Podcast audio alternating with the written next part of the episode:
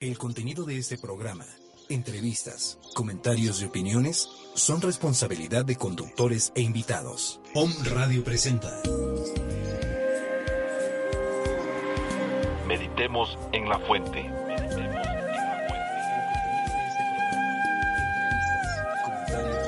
Es tiempo de despertar. ¿Quién soy? ¿Qué hago aquí?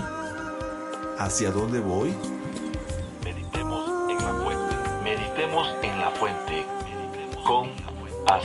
Darshana y Saúl de la Fuente. Bienvenidos.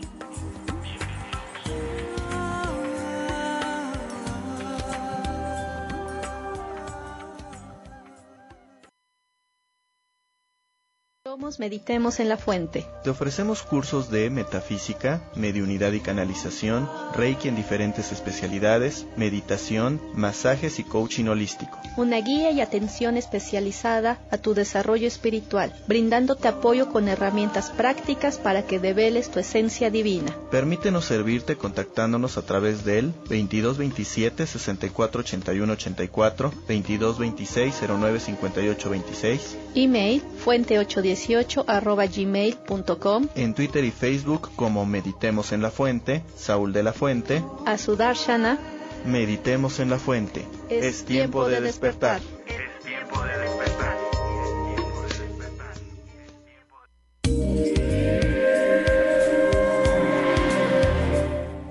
¿Qué tal, señoras y señores? Muy buenas tardes. Los estamos saludando como cada viernes a la una de la tarde en Meditemos en la Fuente a través de omradio.com.mx, radioserdespierta.com. Hoy con un tema muy pero muy interesante como todos los temas que tocamos cada semana en Meditemos en la Fuente. ¿Cómo puedo ser feliz? Recuerda que estamos transmitiendo totalmente en vivo desde la ciudad de Puebla. Nos puede contactar a través del teléfono en cabina que es el 249-4602. Hay un WhatsApp para comunicarse, enviar mensajes al 22 22 06 61 20. Ya nos puede ver también en nuestro canal de YouTube, Meditemos en la Fuente, y búsquenos en redes sociales, Twitter, Facebook, Instagram, en todos lados busque Meditemos en la Fuente y ahí vamos a aparecer. Tengo el gusto y el placer de saludar como cada semana a Asu Darshana. Asu, ¿cómo estás? Buenas tardes. Hola, muy buenas tardes, Saúl. Pues muy bien. Eh, ahora, este, con un poquito de clima, este, lluvioso. Otros días había estado como que ayer nos dejó el clima, estuvo así como que el sol. Pero ahora con este, bueno, a mí me fascina lo que es la lluvia y más en las tardes lluviosas se me hacen muy románticas y pues así como que compartiendo este estar bien. Así es, Asu, y empezando con el, con el tema del día de hoy, ¿Cómo puedo ser feliz? Tendríamos primero que definir qué es la felicidad. ¿Qué es para ti la felicidad, Azu? Yo creo que la felicidad desde mi punto de vista es un estar bien. Es un estado de conciencia. No podemos hablar de estar felices si no estamos plenos, si no estamos completos, si nos quejamos de todo. Yo creo que lo que es la felicidad es algo que se emana. Es como lo que decían las personas de antaño, ¿no? Que el dinero y el amor no lo puedes ocultar. Entonces yo creo que es así con la felicidad. La felicidad es algo que nunca la puedes eh, ocultar o la puedes decir, no, pues no estoy feliz. No, creo que es algo que se emana, se siente, se percibe a pesar de que puedes estar con una actitud pues serena, no así todo el tiempo va a estar con una sonrisa, ¿verdad? Y este, o así como payasito, ¿no? Tratando de hacer reír a los demás, ¿no? Simplemente con tu presencia, simplemente con tu estar bien, simplemente con esta energía que emanas, yo creo que eso eh, para mí es como que el estado de felicidad, es algo que va más allá, yo creo que de las palabras mismas que estoy diciendo ahorita, porque ser feliz es algo que tu corazón lo emana, tu corazón, tu esencia, tus células, ¿no? Las están continuamente emergiendo esta energía dentro de ti.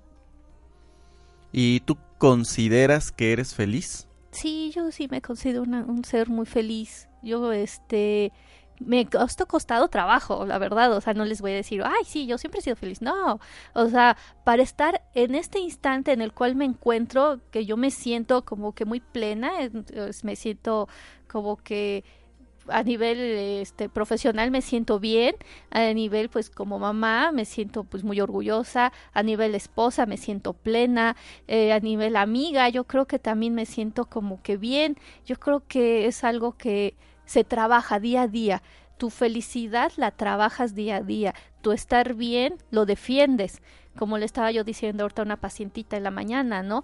Que la felicidad es como los perritos, ¿no? Los perros defienden su territorio. Entonces yo creo que tu felicidad es como esta que tienes que defender tu felicidad. O sea, no puedes dejar que algo externo, algo que está más allá de tus manos o de tu jurisdicción, eh, entre en tu estado de ánimo o entre en tus emociones y te ya porque alguien te dijo una mala noticia, ya, ya te apachurraste o ya dejaste de sentir estar bien, ¿no? Entonces yo creo que tu felicidad, la felicidad de cada uno la trabaja cada uno. Cada quien trabaja este felicidad, esto que lo emanas desde yo creo que desde eh, desde el estómago, ¿no? Desde los intestinos, desde lo que es más adentro de ti. Porque porque yo creo que cuando tú estás feliz todo sale bien, hasta la digestión, hasta, eh, no sé, vas en el, este, ahorita veníamos en el coche y todos nos tocaron verdes, entonces hasta los hasta los semáforos nos tocan en verde, ¿no? En vez de que hay veces cuando vienes de malas y que ya se te hace tarde, ¿qué pasa? Te tocan rojos, te tocan manifestaciones, te toca de todo. Entonces yo creo que cuando estás bien, estás alegre y como que haces lo que te gusta, yo creo que ese es el punto medular de esto. Cuando haces lo que te gusta, cuando todo lo que tu actividad diaria, en tu actividad como mamá, como, bueno, en mi caso, ¿no? Mamá, esposa, profesionista, haces lo que te gusta, yo creo que eso se emana. Entonces yo creo que sí, sí soy feliz. sí, no, la verdad es que es un tema que nos remite a diferentes aristas, ¿no? A diferentes perspectivas, a diferentes puntos de vista. Eh, de entrada, bueno, la, primera pregunta, ¿no? ¿Qué es esa? ¿Qué es la felicidad?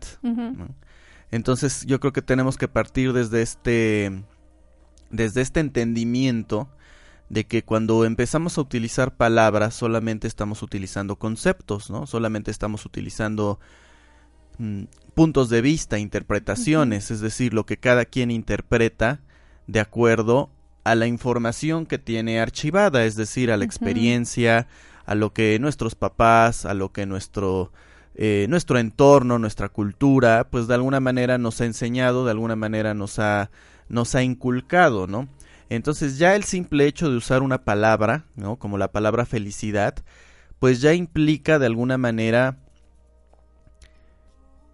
una un sí una precognición, ¿no? O sea, ya ya hay una ya nos está dirigiendo a algo, ¿no? Entonces desde ahí tendríamos que ser muy honestos entendiendo que la felicidad es eso, no es solamente una palabra, es solamente un concepto. Entonces, si yo únicamente me estoy basando en las palabras y en los conceptos, lo único que puedo llegar a alcanzar con este término de felicidad es lo que me han dicho que es la felicidad, ¿no? Entonces ahí, bueno, pues ya entra el punto de vista, pues generalmente de las personas que me educaron, ¿no? Mis papás, eh, pues en la escuela, en la familia, la cultura, es decir, pues los programas de televisión que veía, mm, la música que escuchaba, las películas, etcétera, ¿no? Y obviamente esa cultura pues es el resultado de lo que alguien más anteriormente había dejado como información. Entonces ahí entramos en este proceso de la genealogía. O sea, eh, ya es algo que se heredó. Entonces desde ahí, desde el momento en que escuchamos felicidad, soy feliz, ya estoy relacionando con un concepto antiguo, viejo, este y seguramente caduco o preconcebido, preconcebido de lo que es la felicidad. Entonces tenemos que poner atención y tenemos que ser muy conscientes de eso, ¿no? Desde el momento en que yo mismo me pregunto, ¿soy feliz? Desde ese momento ya tengo que estar bien consciente de lo que sea que llegue a mi mente es el resultado de la comparación con lo que me han dicho que es la felicidad. Entonces, si a lo mejor para mis papás la felicidad es casarme, tener hijos, tener un trabajo que me deje mucho dinero, que me dé un estatus social, y si yo no estoy casado, no tengo hijos, no tengo ese trabajo que me deja mucho dinero y un estatus social, o alguna de esas, a lo mejor tengo una sí y otra no, pues entonces voy a decir no soy feliz. ¿sí? Porque desde mi concepto, desde esta herencia, desde esta información cultural, pues no, no lleno esas expectativas, entonces no, podría decir no soy feliz, ¿no? Y entonces por más que yo trate de valorar lo que tengo y agradecer lo que tengo, pues va a haber una sensación en mí que me dice no soy feliz.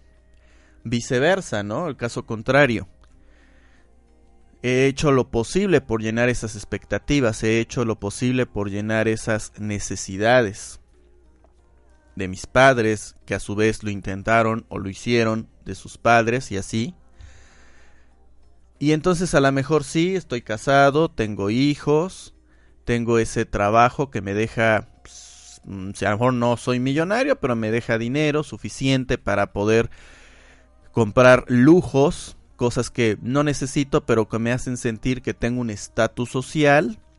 Y entonces puedo decir, sí, soy muy feliz, ¿no? Soy muy feliz y puedo decirme a mí mismo que soy feliz y puedo decirle a la gente que soy feliz. Pero en verdad soy feliz.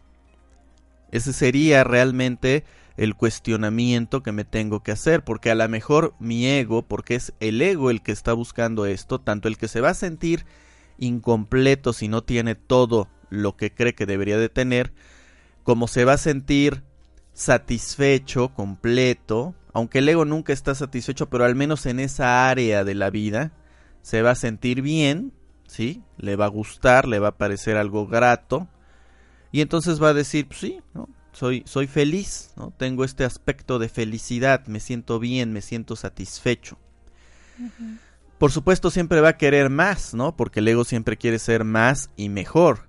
Y entonces, bueno, se va a seguir comparando. Bueno, pues si ya tengo mil, ahora quiero dos mil.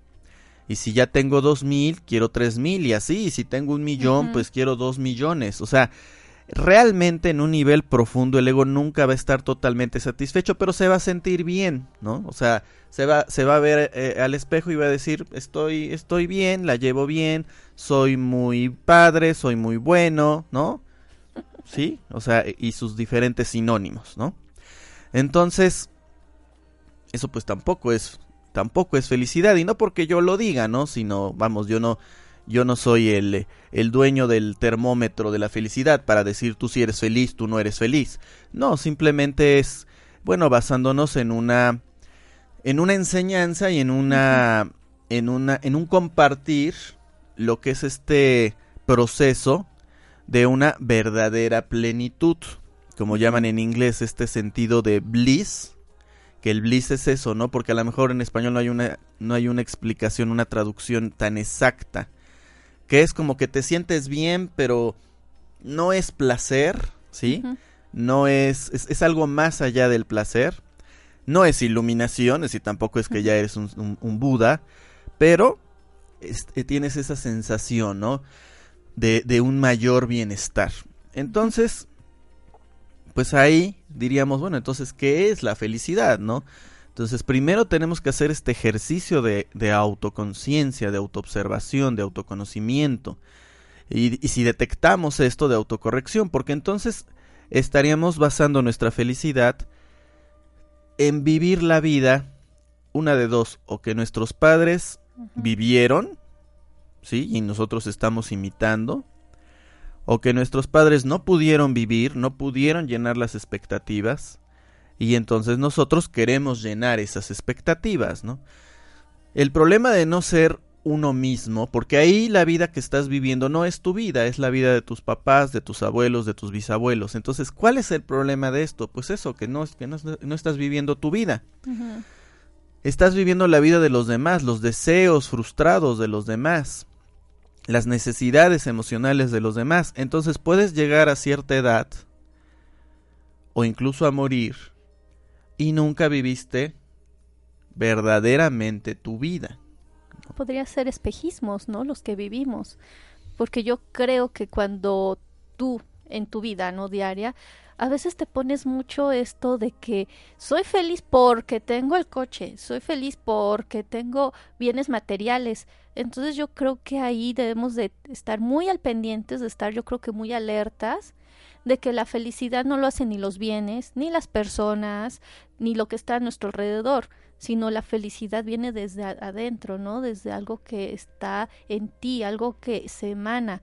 Y esto que a lo que tú estás comentando de estos chispazos, yo creo que la mayoría de las personas caemos erróneamente en este espejismo de que pues porque mis papás me enseñaron a que tenía que tener esto, pero cuando me pregunto, ¿realmente esto es lo que yo quiero? ¿Esto es lo que yo estoy deseando para mí? Porque siempre, bueno, la mayoría de las veces somos hijos fieles, somos hijos buenos y queremos siempre agradar a nuestros papás. Y entonces queremos agradarles a nuestros papás de la manera en que ellos quisieran que nosotros fuéramos, ¿no? Si quieren que sean doctores o abogados o arquitectos, ¿no? Pero si tu familia, no sé, por decir un ejemplo, es de abogados y tú quieres ser secretaria, pues imagínate para toda la bola de abogados, si tú quieres ser secretaria, pues ¿cómo? Si todos somos abogados y somos grandes abogados y tú quieres ser una simple secretaria, no sé, ¿no? Entonces, pero ahí tú estás siendo el rebelde, ¿no? Siendo como que quiero ser diferente a mi entorno familiar. Pero eso cuesta mucho, mucho trabajo perdón, mucho trabajo. Sí, desde luego. Entonces, una vez que hemos detectado todo este proceso de lo que creo ser, y entonces volvemos a este proceso del ego, ¿no? Este proceso de con qué estoy identificado, quién creo que soy, sí, como lo hemos platicado, particularmente en, en el tema del, del, ego, ¿no? Hay que eliminarlo. Eh, como pregunta, una vez que hemos identificado este ego, ¿no? Esta identidad, esta forma en la que yo empiezo a definir quién soy, y entonces obviamente la he definido en base a toda esta información cultural, a todo este pasado, a toda esta historia, ¿sí? A todo este ego colectivo, familiar, que llamamos también una inconsciencia, llaman consciente colectivo o inconsciente colectivo, ¿no? Entendiendo el inconsciente como el lugar donde archivamos toda la información. Pues entonces empiezo a descubrir de entrada que no es la felicidad. A lo mejor todavía no entiendo qué es la felicidad, pero al menos me empiezo a dar cuenta que eso no es la felicidad. Y ojo, no se trata únicamente de tener o no tener, ¿no? Porque podría parecer que estamos cayendo en la clásica historia de, claro, el dinero no es la felicidad, las posesiones no es la felicidad. No, no es, no es el dinero o no el dinero, ¿no? Porque aquí estamos hablando de una persona que le han dicho que la felicidad es tener, pues lo que ya platicamos, ¿no? Pero también pudiera suceder que te dijeran, que tú creyeras, que tuvieras la información en tu inconsciente, en tu mente, de que ser feliz es sufrir. Parece contradictorio, parece absurdo. Lo es, es absurdo, es contradictorio. Sin embargo, hay mucha gente y más de la que ustedes se imaginan que cree que la felicidad es sufrir. Y bueno, claro, ahí entramos nuevamente con todos estos temas que a mucha gente le pues le despierta y le saca ámpulas, ¿no? Que son los temas de la religión. O sea, entendemos que en este país y bueno, no solo en este país, estamos hablando en español, entonces cualquiera que ve este programa, pues puede ser o de España o de Latinoamérica, ¿no? A menos que sea alguien que sabe español y que es de otro país, ¿no? Pero la mayoría, pues, somos latinoamericanos. Y entonces la religión católica, es la religión que domina. Entonces, claro, el ego está lleno, lleno hasta el copete de información que viene del catolicismo, ¿no? Y entonces, bueno, si yo les digo que mucha gente cree que la felicidad es sufrir, gracias a las enseñanzas católicas, pues claro que se van a enojar, ¿no? Porque es su identidad, yo soy católico. Claro. Pero si queremos dejar de sufrir, si queremos alcanzar un esbozo de felicidad, tenemos que ser muy honestos, como en los cinco principios del Reiki, ¿no? uno de ellos trabajo honestamente. Tenemos que ser muy honestos y entender que eso es solo mi ego. Si me enojo por escuchar esto, ahí está mi ego que tengo que observar y sanar. Cuando la iglesia, cuando la religión te dice que el reino de los cielos es de los pobres, cuando te llena con arquetipos la cabeza de santos, de mártires, de santos que son mártires, ¿no? Porque un santo es un, es un sano. Entonces no te la llena de místicos que alcanzan un estado de, iluminación, que no es un estado de sufrimiento, sino un estado de paz infinita, de amor incondicional te los ponen como, como mártires y que alcanzan ese estado a través del sufrimiento. Entonces la gente, y todos hemos estado ahí porque fuimos educados en esta cultura, cree que el reino de los cielos se gana sufriendo y que Dios te lo manda y que Dios está juzgándote para ver si te premia o te castiga. Entonces eso es una... Es, un, es absurdo, como lo decíamos hace un rato, ¿no? es abominable, es una información contradictoria y bastante, bastante lejana de la verdad. Y sin embargo la gente lo cree porque está educada desde que nace de esta manera, ¿no? Y el máximo representante de la religión cristiana, ya no nada más a la hora de catolicismo, sino de todas las religiones, sectas y demás que surgen a través de la figura de Jesús el Cristo, todas tienen como máximo estandarte pues a esta figura, ¿no? A Jesús, a Jesucristo. Entonces, Jesucristo alcanza el reino de los cielos a través de un máximo estado de sufrimiento y de dolor. Entonces, imagínate meter eso en el inconsciente colectivo y decirle a la gente que esa es la forma de lograr la iluminación, la ascensión, eh, la resurrección o lo que sea que creas a través del máximo sufrimiento. Nosotros ya hemos explicado que independientemente de que esa historia sea real o no, porque ahí cada quien puede tener su punto de vista, y claro, esto espanta más a la gente. Imagínate decirle a una persona con esta con estas creencias que a lo mejor Jesús ni siquiera existió, ¿no? Claro. Y entonces, claro, la gente estalla en ira porque estás, se, siente atacada en su creencia más profunda. Entonces, independientemente, yo no digo que no, independientemente de que haya o no existido, ¿no? Si hablamos de Simón de Perea, si hablamos de un montón de personajes que pudieron haber sido la base en la cual se construyó la figura de Jesús, el Jesús histórico, ¿sí?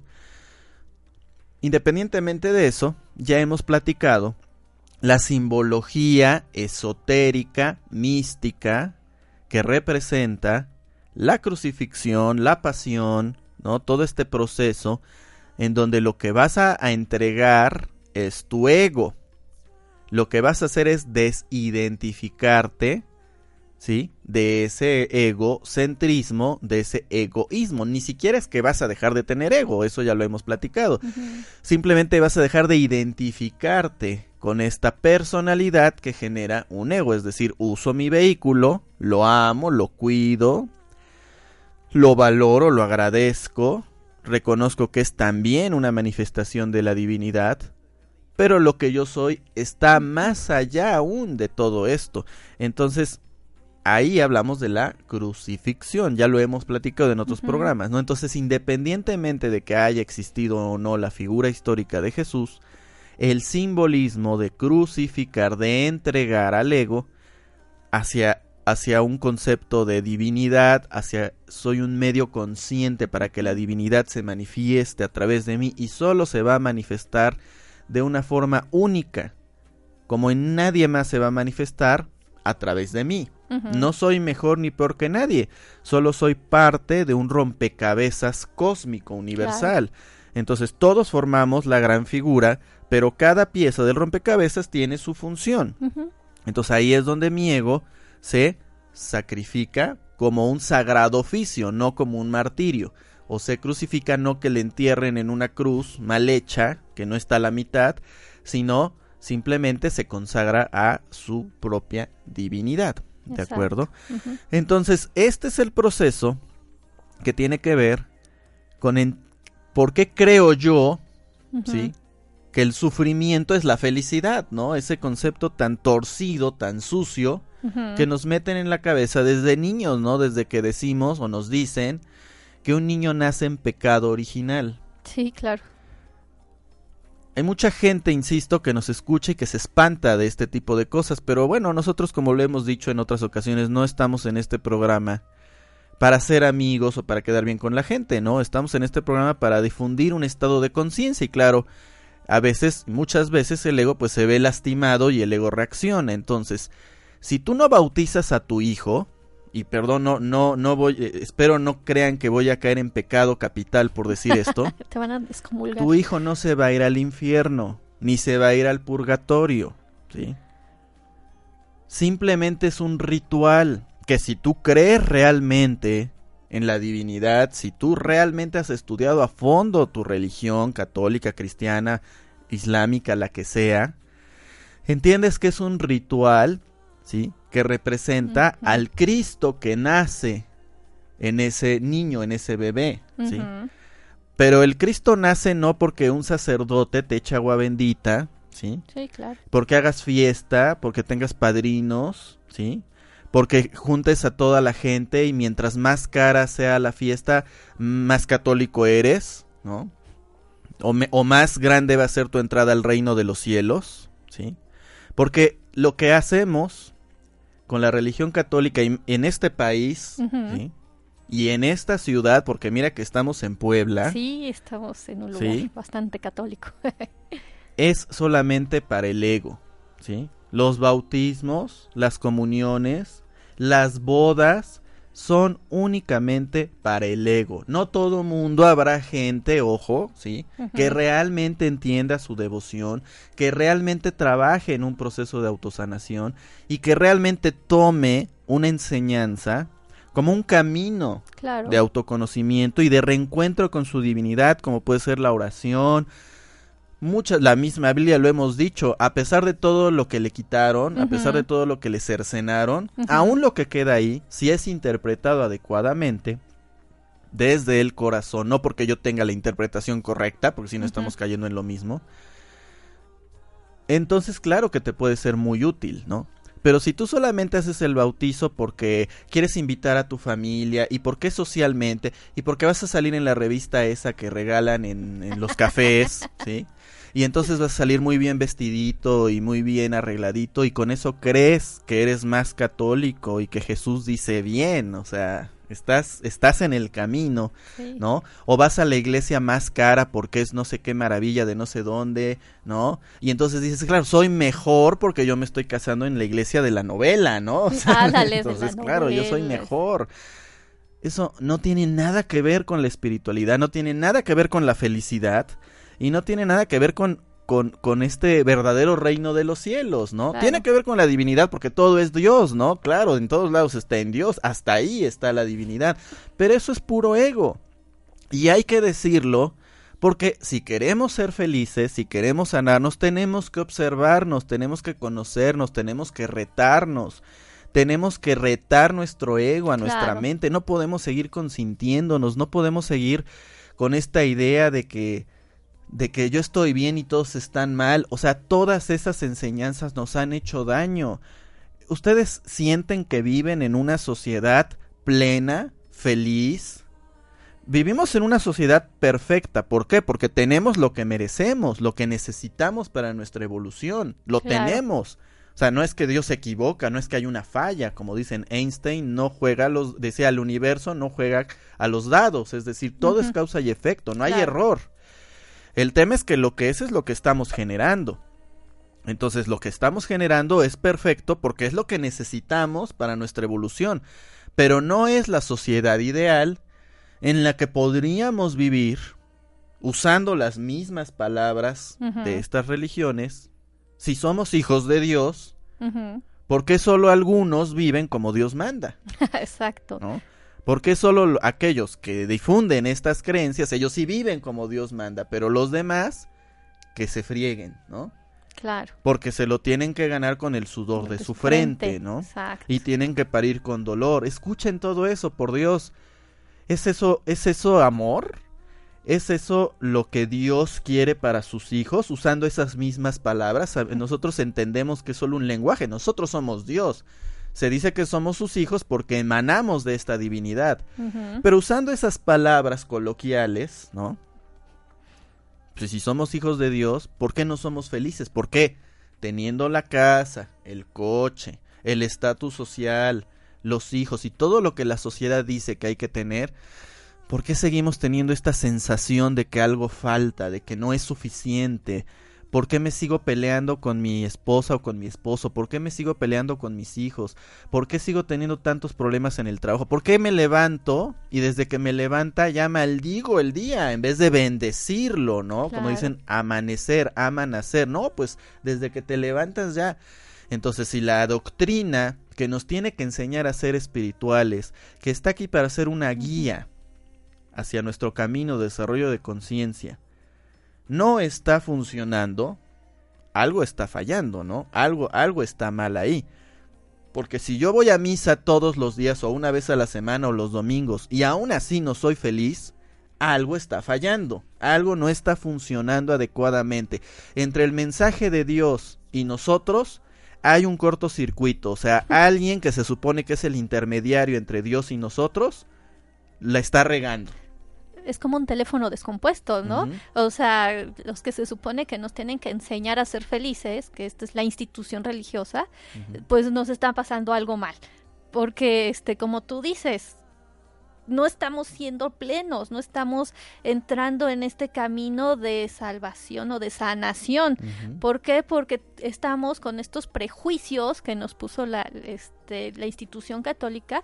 Ojo, yo digo institución, claro. porque lo que es la religión, cuando tú realmente conoces lo que enseñó Jesús, lo que enseñaron todos estos grandes seres, estos místicos, y te das cuenta de lo que ellos realmente querían dar, es algo muy diferente, muy, muy, así que nada que ver con lo que estas instituciones nos están queriendo dar o vender, ¿para qué? Para que ellos mantengan este estatus, ¿no? Este, eh, pues lo más chistoso es que si vas a la basílica ya en San Pedro, en, este, en Roma, vas a decir, bueno, pues cuáles pobres, si, el reino de los, de los cielos es de los pobres, pues no tiene de nada de pobrecito este lugar, ¿no? Está lleno de oro y está lleno así que totalmente de cosas ostentosas.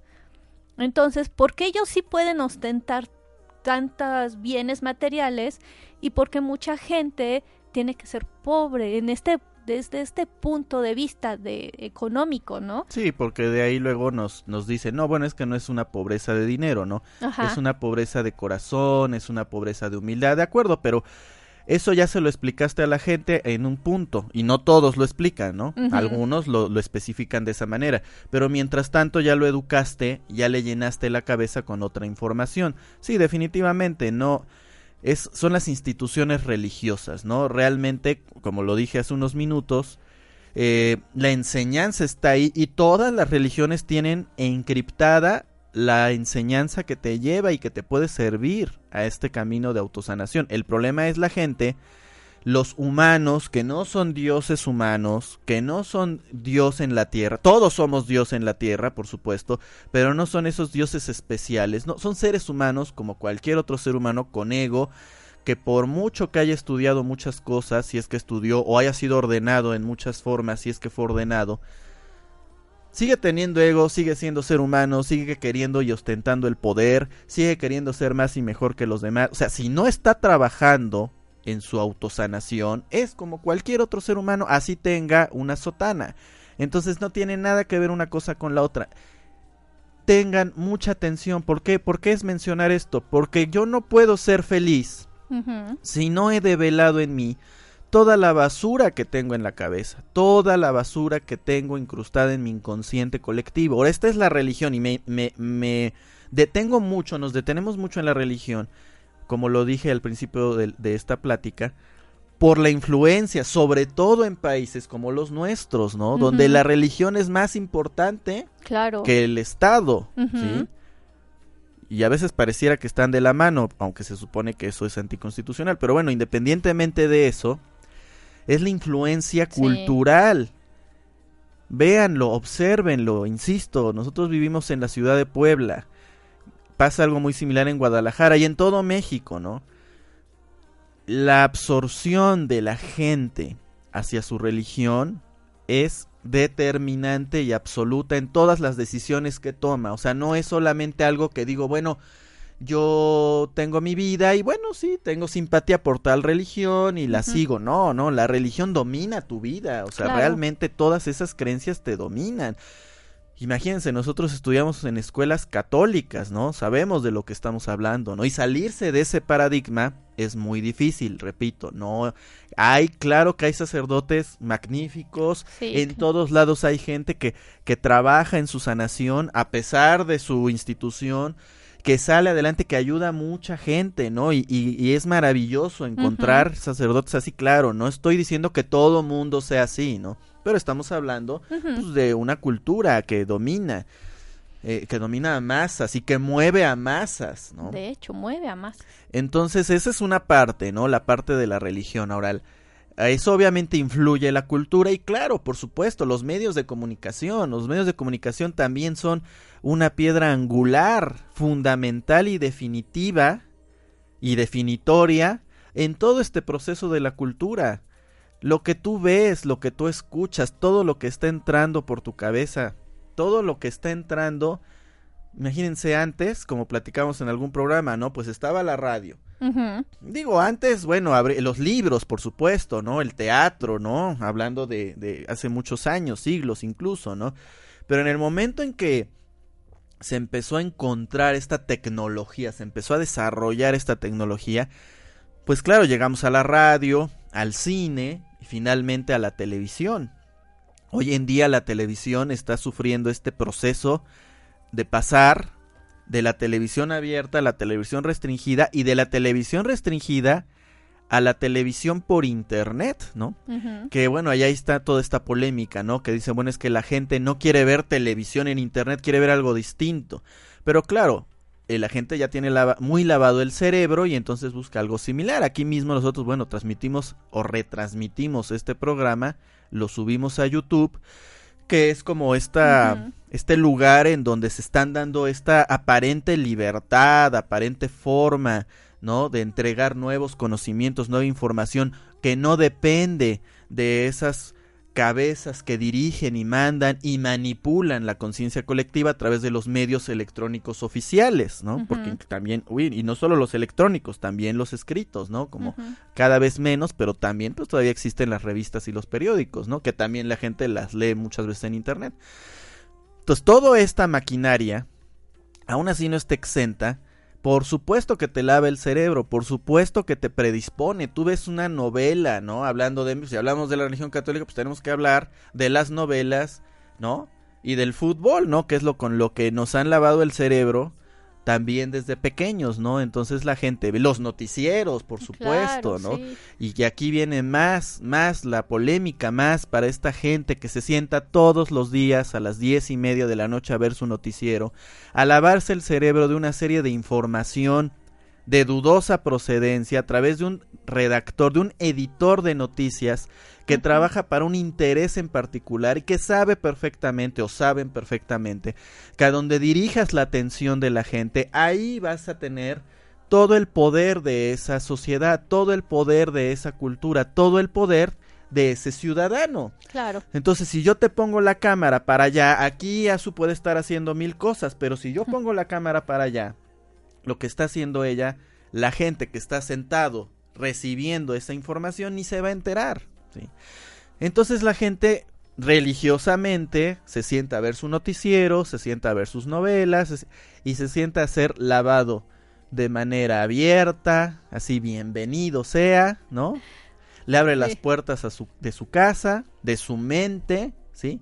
A toda esta manipulación ideológica que básicamente lo que intenta es tenerte dormido, tenerte atontado, ¿sí? De que no pienses, de que no, mucho menos sientas, ¿sí? De que el corazón sea algo, algo mítico, ¿no? Metafórico, que no tengas ni la opción de conectarte con él. Por supuesto, para eso, bueno, ya construimos una sociedad en donde hay que trabajar mínimo ocho horas, mínimo. Y a veces hasta todos los días. Y claro, hay que hacerlo porque hay que ganar dinero y sin dinero pues no puedes vivir, ¿no? Pero bueno, ya lo hemos platicado, ¿no? A veces ese dinero lo usas para más que solo vivir, ¿no? Para comprar cosas que no necesitas, pero que tu ego sí necesita. Pero bueno, habrá mucha gente que diga, no inventes, o sea, hay mucha gente que apenas sí sobrevive, sí, estamos de acuerdo, pero todo eso no es un tema divino ni tiene que ver con la espiritualidad. Esa es, esa es la decisión del propio hombre. Porque el hombre instituyó la economía, instituyó el dinero, desarrolló esta forma de intercambio económico y creó esta forma en la cual tú te esclavizas a un trabajo laboral, ¿no? Antes había esclavos como tal, ahora hay esclavos con gafete, con título, con pensión y con jubilación, ¿no? Con corbata y bien Con corbata, algunos, ¿no? Depende pero siguen siendo esclavos. Exacto. Entonces, todo esto hay que verlo. ¿Cómo carambas puedo ser feliz si no tengo ni idea de quién soy?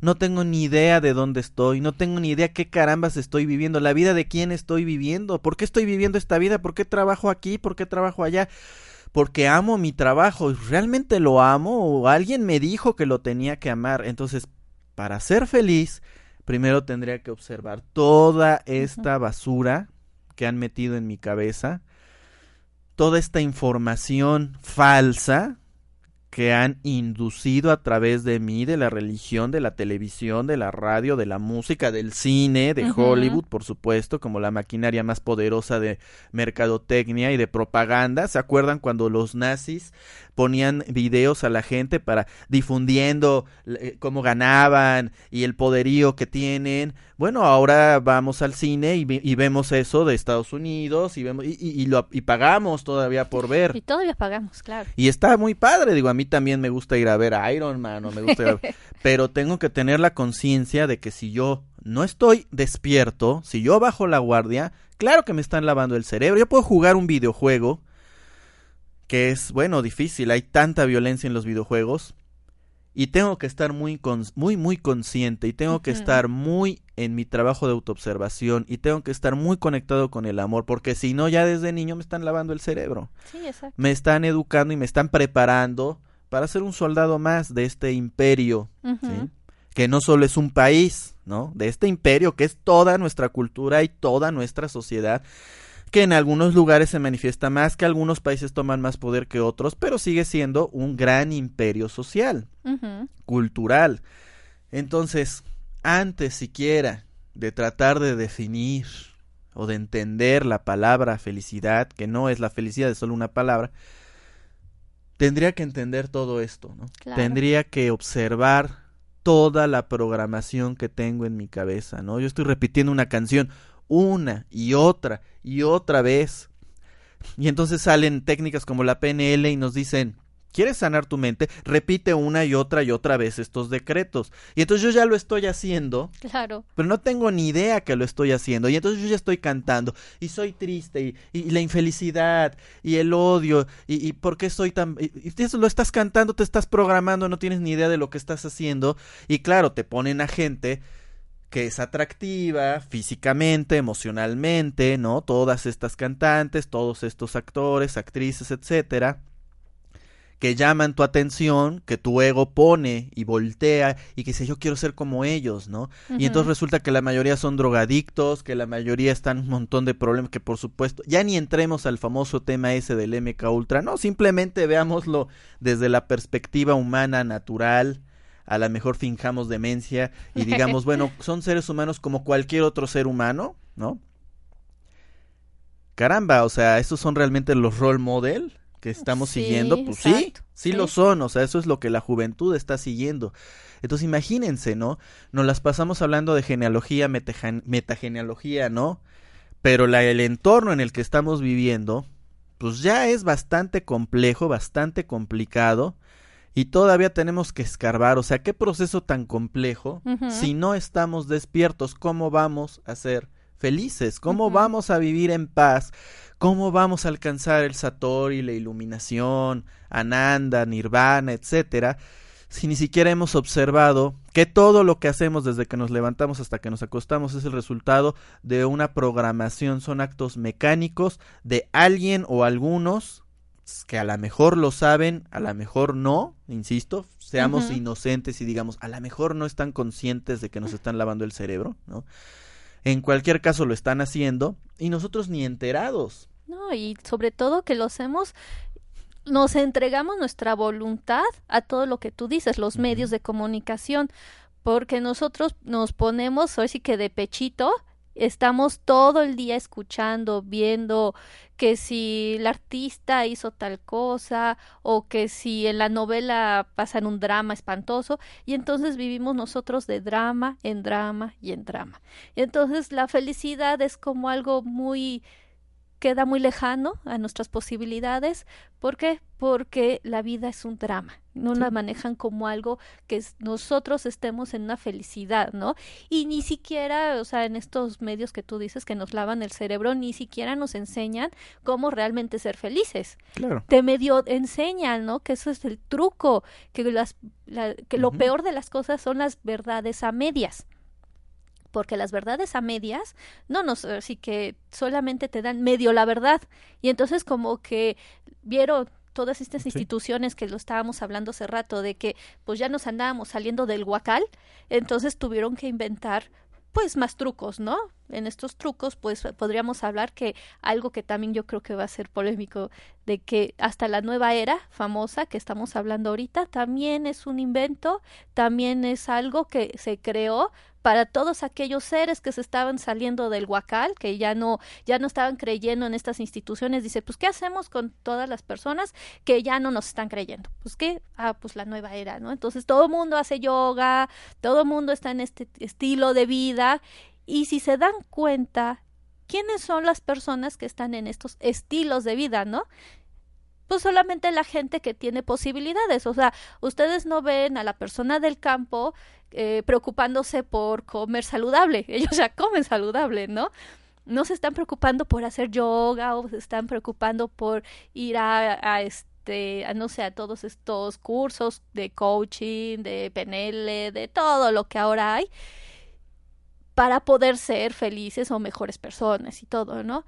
Y yo creo que lo más simple, lo más sencillo de vivir, o sea, que vivas, lo dejas a un lado, ¿no? No lo, no lo, no lo tomas en cuenta, ni siquiera te observas y si se dan cuenta, es lo mismo desde otro punto de vista. Y nosotros, ¿qué pasa? Caemos redonditos, caemos como nos ponemos nuevamente al servicio de otros seres que son los mismos, que si pudiéramos nos, nosotros tú, pudiéramos tener esta visión, ¿no? Más, más grande, de, nos daríamos cuenta que las cabezas de este mundo, de este planeta, son las mismas. Paradójicamente podríamos decir, bueno, usar un medio de comunicación para decir que los medios de comunicación te están lavando el cerebro. Pues sí, lo que pasa es que hay que usar, es decir, la cámara, el micrófono, el canal de televisión, de YouTube, la red de internet, pues por sí misma no es ni buena ni mala, ¿no? Solamente uh -huh. un medio de comunicación, ¿no? El tema es cómo lo usas y qué difundes. Por eso decíamos, ahora se han abierto los medios, o sea, ahora hay, por ejemplo, una estación de radio por internet, ¿no? Como es un radio, que puede difundir todos estos conceptos desde diferentes perspectivas, desde diferentes ángulos, y entonces yo no tengo que ir a una estación de radio que tiene una concesión del gobierno para poder existir Y entonces para que a mí me permitan hablar de esto, tengo que pedir permiso Claro. y a ver si me dan chance, ¿no? Entonces, claro, ahora se ha abierto, el Internet ha abierto, ¿no? Yo puedo subir este programa a YouTube y bueno, hay quienes sí llegan a ser censurados y hay quienes no, depende de muchas circunstancias, ¿no? Pero al menos yo no necesito ir a una televisora, aunque fuera local, ya no digamos a una de, una transmisión Nacional. nacional o internacional, yo puedo subir una imagen, ¿no? Un video y, y transmitir esta información. Claro, no voy a tener el poder de entrada que tendría si estuviera transmitiendo en, en esa estación de radio o en ese canal de televisión. Pero es la forma, es lo que hay y son los medios que existen de acuerdo a cómo la misma sociedad se va abriendo paso para poder difundir ideas diferentes, ¿no? Y el tema de la nueva era, la moda de la nueva era, ¿no? Porque sí, se volvió una moda, ¿no? Se volvió, entonces es lo mismo, ¿no? Yo, como dices tú, Azu, o sea, yo voy a la yoga, voy a- al reiki, voy a meditar, porque es cool, ¿no? Sí. Porque está de moda, porque, y, y claro, entonces voy a ir con el maestro más cool, ¿no? Más, Claro. que me refleje más esa necesidad de mi ego de, de, de superioridad, de soy mejor, o sea, yo voy a meditar por la zona de Angelópolis porque pues, ahí soy cool, ¿no? Ahí soy más, soy mejor, pues, sigue siendo el ego, ¿no? Entonces, por mucho que vayas a yoga, a meditar, al coaching o lo que sea, si no eres honesto en tu trabajo, si no estás trabajando, si no te estás observando, no estás haciendo nada, ¿no? No estás haciendo nada. Y qué bueno que haya, que claro que hay todo el mundo, o sea, la gente que se dedica a difundir esto, claro que merece ganar mucho dinero. ¿Por qué no? Si un deportista que se entrega en un partido de fútbol, ¿no? Merece ganar muchísimo dinero, Ujú. ¿por qué no un, una persona que da esta enseñanza? El tema es desde dónde lo hago, ¿no? Claro. Desde el ego o realmente estoy haciendo un desarrollo de conciencia. Entonces, ¿cómo puedo ser feliz? Pues necesito definitivamente observar todo esto, estos detallitos. Si voy a la yoga, ¿a qué voy? ¿A qué voy? Sí, como sin gluten, porque como si como gluten, sin sí. gluten, si estoy en esta alimentación consciente y saludable, si soy vegano, ¿por qué soy vegano? ¿Para, para qué? ¿Porque es padre ser vegano? ¿Porque está de moda ser vegano? Entonces no estás haciendo nada de conciencia, estás alimentando más tu ego. Claro. Sería mejor que te comieras un pedazo de carne si lo hicieras con conciencia. Sí. Ahora, si con conciencia decides que no quieres maltratar a los animales, que quieres cuidar tu salud, bueno, entonces sí hay conciencia. Pero el tema aquí es, ¿lo estás haciendo desde este nivel de conciencia, de este desarrollo de conciencia, o lo estás haciendo porque es la moda, Moda. de la nueva era, ¿no? Muy diferente a una nueva era que surge como un cambio de conciencia en la cual, claro, todos nos incluimos.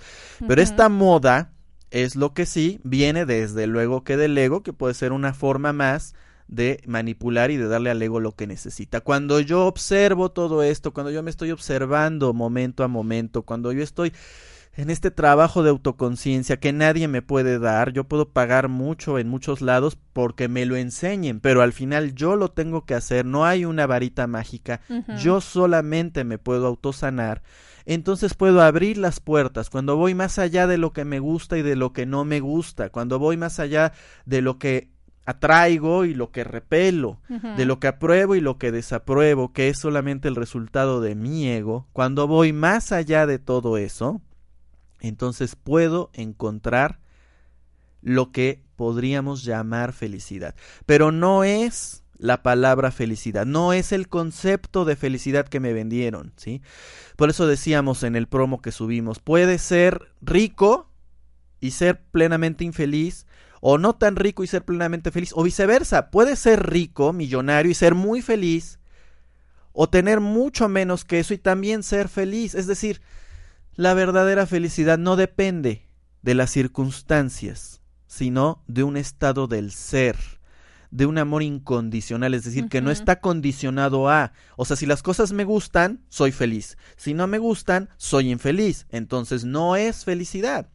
Y esa verdadera felicidad no es una palabra, es un estado del ser, la vida, el ser, Dios, como lo, quieran, lo queramos llamar, es y ese placer que no es placer, porque no es algo físico, es algo que se siente claro que en el cuerpo físico, pero que está más allá de él, es el ser, ¿sí? Entonces yo tengo que reencontrarme con ese ser, con ese yo soy, con ese estado que entonces me da una verdadera plenitud, no la plenitud del ego, sino la plenitud del ser. Es decir, yo soy, soy el medio consciente para que la divinidad se manifieste a través de mí. Y si soy el medio consciente para que se manifieste la divinidad a través de mí, entonces yo entiendo que todos somos también ese medio. Entonces todos somos esta divinidad. ¿Sí? No desde un eslogan, todos somos uno. No, realmente y verdaderamente sentir y vivir este estado de unidad, de conciencia. Y entonces puedo desarrollar esas llamadas virtudes que son palabras y que hay que vivirlas y después ya le ponemos la palabra, ¿no? Compasión, tolerancia, empatía, paz, luz, son solo palabras hasta que lo vivimos y entonces la palabra es lo de menos, lo importante es vivirlo y entonces puedo tener esta conciencia de lo que hago por mi hermano, porque la felicidad no es egoísta, no es egocentrista, no es únicamente para mí, no es únicamente yo estar bien y que el de junto se joda, no, si el de juntos se jode, no estoy bien, porque entonces ahí no hay felicidad, ahí no hay bienestar, ahí hay egoísmo, ahí hay creencia de separación, ¿sí? Si, si yo soy feliz, entonces mi entorno puede desarrollar su felicidad. No es que yo los voy a hacer felices, porque eso no depende de que yo controle sus mentes o sus acciones, o, o esté haciéndole favores a quien ni me lo pide, dándole perlas, como dice también la misma Biblia, que les insisto, allá hay mucha información encriptada, sino esta conciencia de unidad que hace tanta falta en esta sociedad es tan urgente que nos pongamos las pilas y que empecemos a trabajar de dentro hacia afuera, ¿sí? Por eso a mí me encanta el, el Reiki, por ejemplo, ¿no? Porque en el, cuando tú estás en el segundo nivel ya no nada más es yo me curo, yo me sano, yo me ilumino, yo llego al nirvana, yo llego a Nanda y yo trasciendo. No, es poner manos a la obra, o sea, yo, mi yo que sea un medio para ayudar al otro, ¿no? Y cuando realmente lo practicas, cualquier otra actividad similar, ¿no? Y vas a un hospital y vas a un lugar realmente a dar tu terapia, ¿sí? Pero te pones en los zapatos del otro y desarrollas la empatía. Entonces eso sirve, sirve más que encerrarte en un cuarto, alcanzar la iluminación y decir que eres el Cristo encarnado y no tienes contacto con los demás y no sirves para nada con tus manos útiles para los demás y solamente te estás vanagloriando y llenando y alimentando cada vez más tu ego. Entonces, claro, hay que trabajar en uno, pero de ahí hacia afuera, hay que amarse uno, pero de ahí hacia afuera, porque si no amas a los demás, eh, realmente no te amas a ti, lo de afuera va a ser el reflejo de lo que estás haciendo. Entonces hay que poner manos a la obra con mi hermano, con mi vecino, y no nada más pensar cómo yo, en mi yo, puedo yo, yo, yo ser feliz sino somos esa felicidad, ¿no? Respetando el libre albedrío de los demás, por supuesto. Ah, ya casi nos despedimos, eso agradecemos a la gente que nos escucha en Los Ángeles, Dallas, Chihuahua, Monterrey, Guadalajara, Ciudad de México, Mérida, Caracas, Chile, Perú y Suiza. Pues nos estamos despidiendo, ¿Haz algo más que quieras agregar? Pues sí, yo quiero este estas palabritas de reflexión. Que cuando nosotros veamos felicidad afuera, cuando veamos paz, cuando veamos la alegría, la sonrisa de un niño, cuando veamos, disfrutemos el cantar de los, de los pajaritos, cuando veamos y no pongamos palabras a un amanecer, yo creo que esa es la felicidad. Cuando nosotros realmente nos extasiemos de todo este universo, de toda esta manifestación, y que nos llenemos con este aire y que agradezcamos al aire, al sol, a la lluvia, eso es felicidad. Sí, no es difícil definirlo como definir el amor, pero podríamos decir eso, ¿no? Mi mente está llena de cosas que me gustan y que no me gustan. Cuando yo voy más allá de esas interpretaciones y de esas opiniones, puedo entrar en este estado del ser, en este estado del corazón, en este amor incondicional, y entonces puedo acercarme a lo que la palabra felicidad trata de decirme, pero no es una palabra los invitamos a descubrir la felicidad en ustedes mismos más allá de los conceptos. A nombre de todos, gracias. Gracias a Roberto Ramírez en los controles. Nos escuchamos la próxima semana a la misma hora. Meditemos en la fuente en Radio. Recuerde que es tiempo de despertar. Gracias. Pásela bien.